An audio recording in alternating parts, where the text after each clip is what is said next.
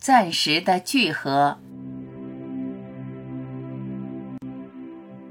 一切相都是虚幻之相，它们一时聚合，扰乱你的心智。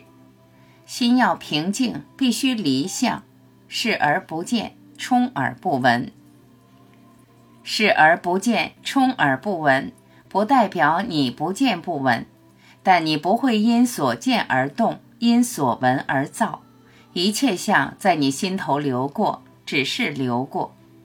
无所留恋，无所驻足，流过之相，飘过就飘过，既存在又不存在，仿佛来过却从未来过。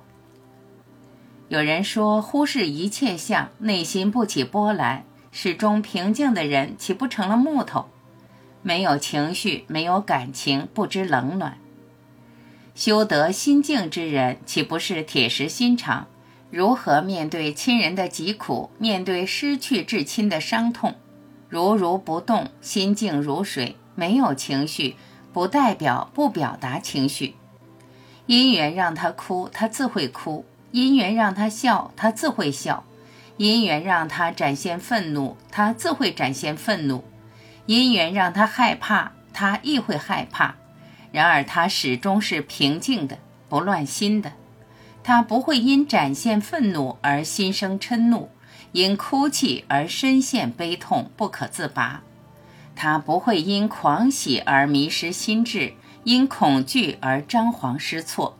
他始终是清醒的、安详的、静静的观待一切如是发生。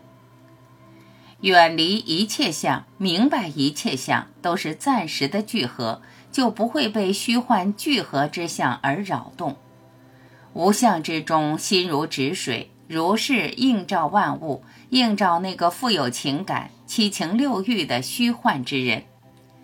内心平静，你心不动，任由你喜怒哀乐、爱恨情仇。毕竟一切都只是你明镜中的投影，暂时聚合的虚幻之相，任其发生，任其聚散，没事儿。